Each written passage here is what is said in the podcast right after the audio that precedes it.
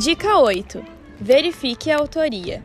É imprescindível checar a autoria do artigo e fazer uma breve pesquisa sobre ele. Será ele real? Que autoridade tem o autor para escrever sobre o tema abordado? Há vieses ideológicos do fazendo dar a notícia conforme suas crenças pessoais? São muitas as perguntas que surgem quando dobramos nossa atenção às fake news. Deve-se ter cuidado com sites como Wikipédia e blogs da internet, nos quais qualquer pessoa pode escrever.